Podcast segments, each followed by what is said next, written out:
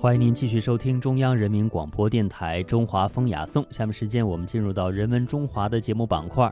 今天呢，和大家共同来说一说香妃之谜。啊最近呢，不知道我们收音机前听众朋友看没看过一些宫廷的电视剧啊？嗯，这些宫廷电视剧可以说是又又让香妃这个传奇人物受到了关注。其实不知道曼斯看过多少这样的类似的电视剧哈？嗯，其实很小的时候就看过，对对对，从《还珠格格》开始，没错。而且 好像这个香妃墓我也曾经去到过。哦，嗯是河北的还是新疆的呢？啊，是河北的。据说有俩。嗯，我们接下来跟大家共同了解一下啊，这个香妃可以说呢是在乾隆皇帝的多个后妃当中啊，她是一位维吾尔族的女子，就是我们所说的闻名遐迩的香妃了。其实香妃呢，是不是像我们大家所传说的，或者是电视剧当中所传说的那样遍体生香？其实呢，还无从考证啊，没有实际的证据。但是呢，乾隆皇帝只有一个维吾尔族的妃子，这却是史实。她呢就是容妃，哎，也就是我们大家平常所说的香妃。在乾隆皇帝的妃子当中，容妃她在死后的一百多年内，是引起了一批骚人墨客的兴趣。在容妃的身上是大做文章，甚至编造出了一个所谓的香妃的故事哈，包括我们现在所看到的电视剧。电视剧，嗯，所以说从野史，再到诗词舞台，再到绘声绘影这样的影视剧啊，都是大肆的渲染着。可以说呢，可能让大家觉得达到了以假难辨、真假难辨的程度，可能大家就会觉得电视剧写的非常的写实，就以为是真的。那下面呢，我们就还是按照大家的习惯，就叫她叫容妃为香妃，给大家呢简单介绍一下她的真实生平。好的，在雍正十二年，也就是一七三四年的九月十五号，香妃诞生在新疆和卓族的一个家庭，所以香妃又叫做和卓氏。乾隆二十五年五月，清军进军伊犁，二次平定准噶尔叛乱。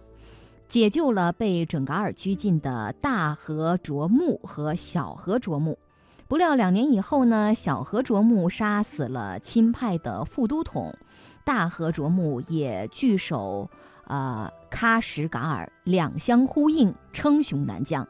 在乾隆二十四年，彻底平息了大小和卓木的叛乱，在。乾隆二十五年，助战有功的和卓等南疆维吾尔上层人士应召陆续来到北京，拜见了高宗皇帝。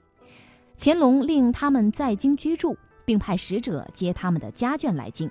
那当时二十七岁的香妃也被选入宫，册封为和贵人。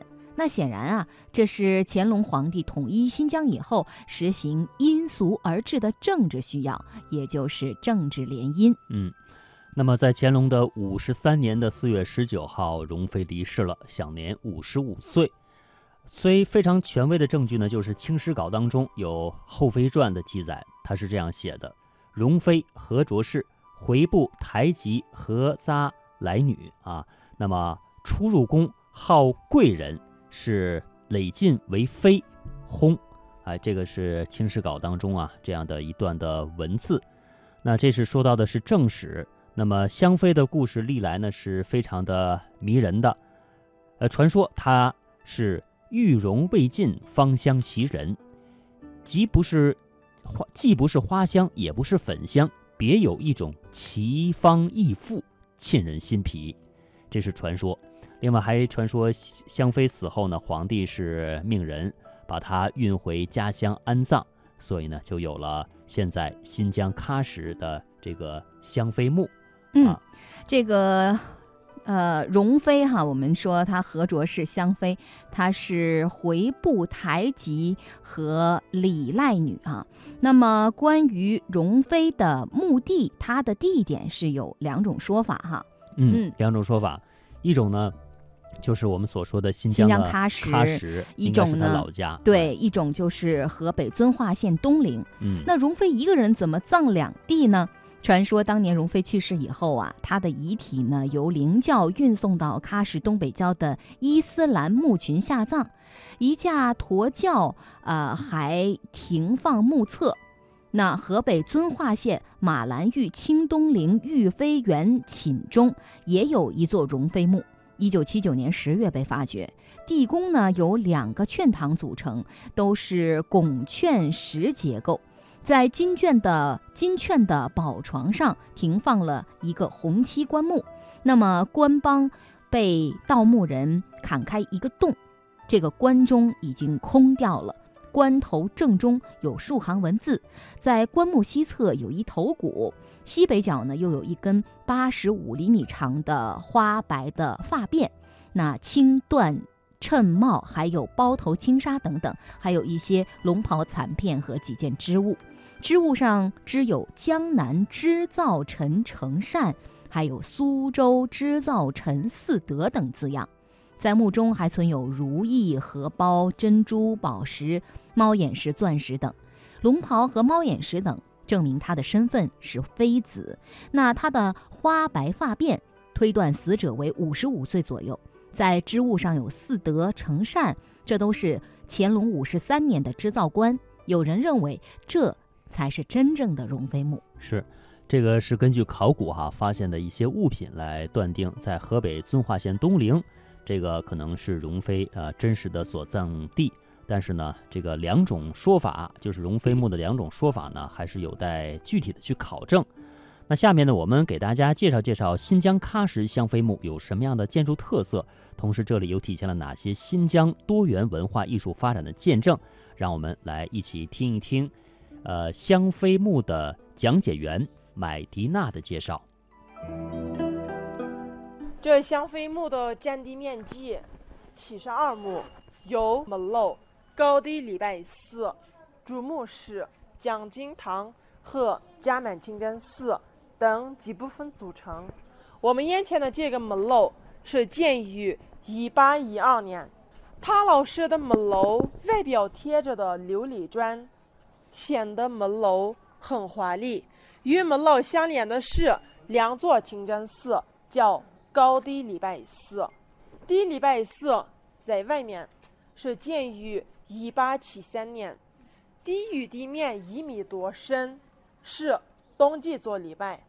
这是高礼拜寺，是建于一九二七年，建在高台之上，高于地面一米多高，是夏季做礼拜。当地人把这座清真寺称为。豪华礼拜寺之所以豪华，是因其荟萃了维吾尔族及其东西方四大文明建筑艺术，有木雕图案二十多种，砖拼艺术十多种，石膏雕刻也是维吾尔传统的装饰艺术。那些顶棚上的彩绘都是大自然的景色。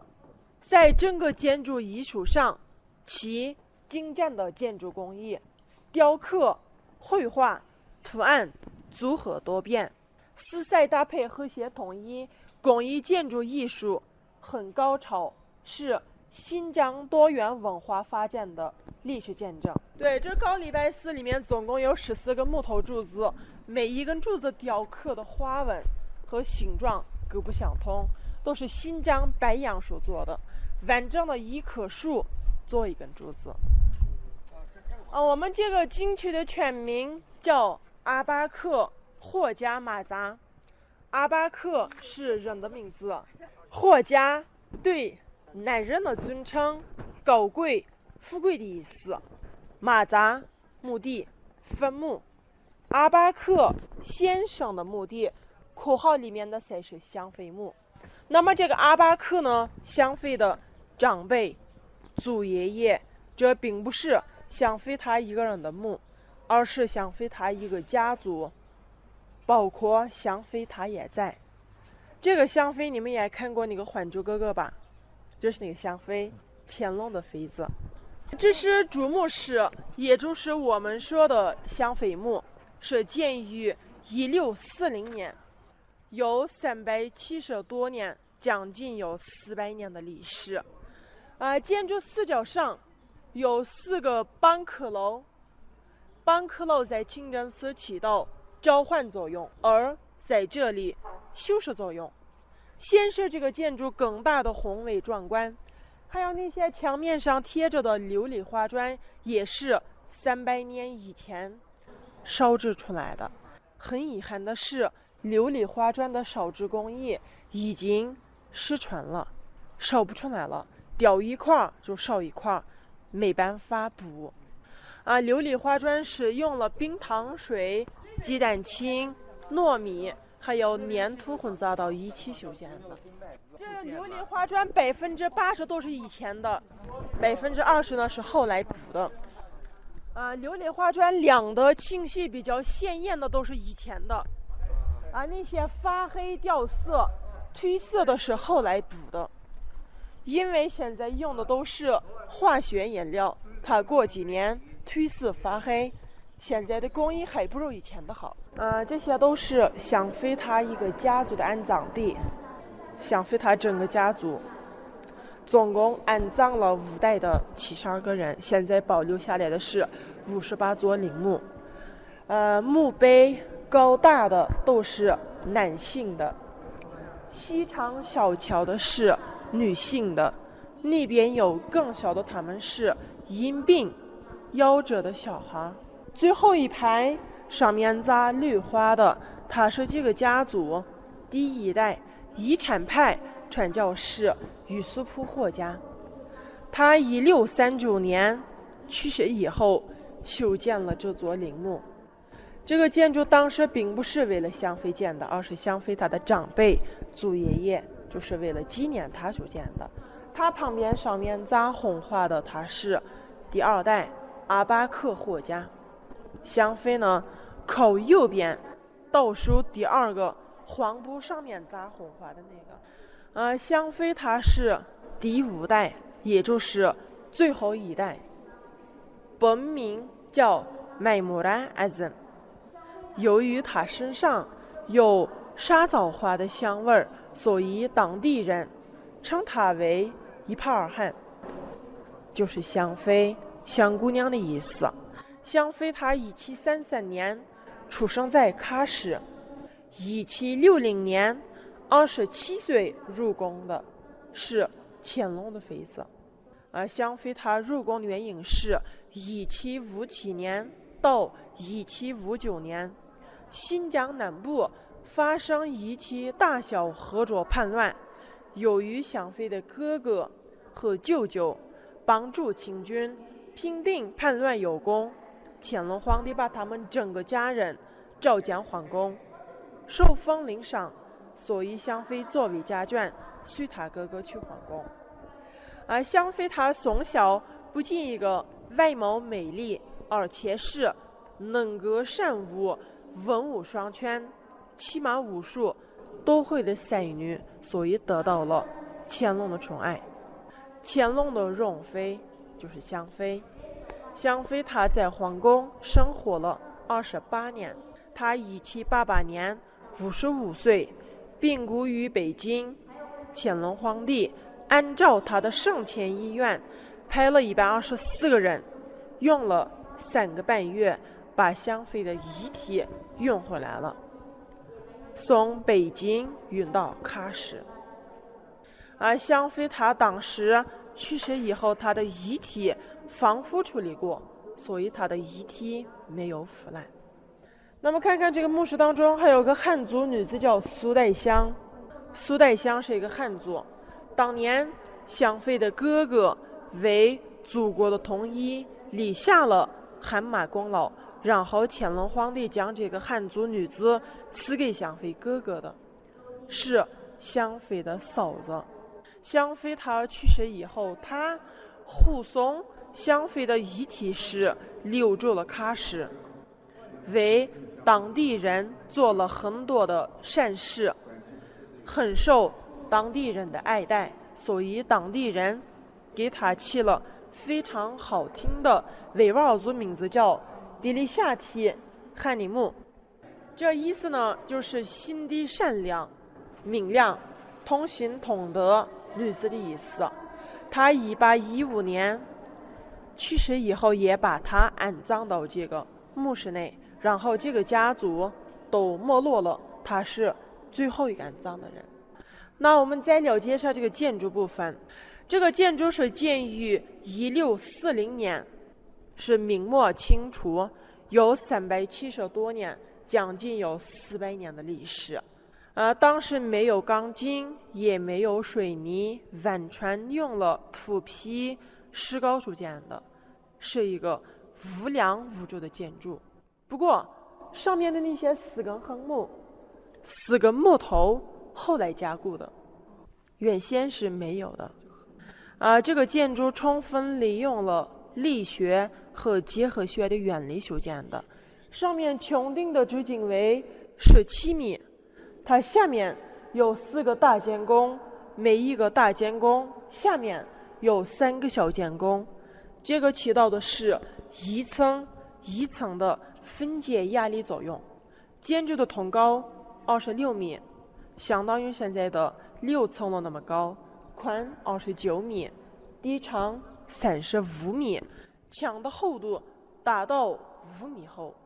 在五米厚度的墙壁里面是空的。那边有个通道，人从那边进去，墙壁里面走一圈儿，最后马车后面还有一个门儿，从那里出来。这个通道有通风作用，有塔楼，通过塔楼也可以上顶部，二楼也可以上去。啊，这边的这个马车当时把湘妃的遗体拉回来的马车，是当时的原物。有两百四十多年的历史，啊，你们也看到了，中间有两个箱子，一个是放在香妃的遗体，另外一个是放在香妃的遗物。旁边的是两个灯，宫灯，灯笼。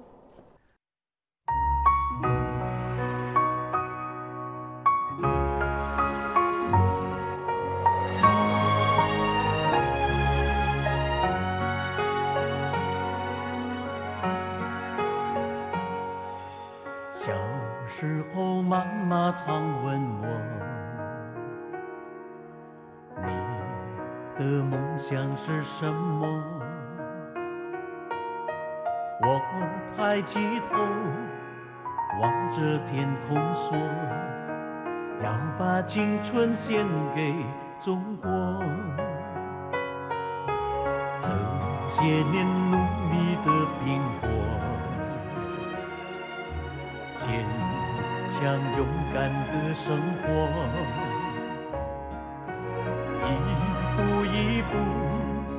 实现了自我，梦想依然在我心窝。我的中国梦永远在我心中，任岁月匆匆摆步走初衷。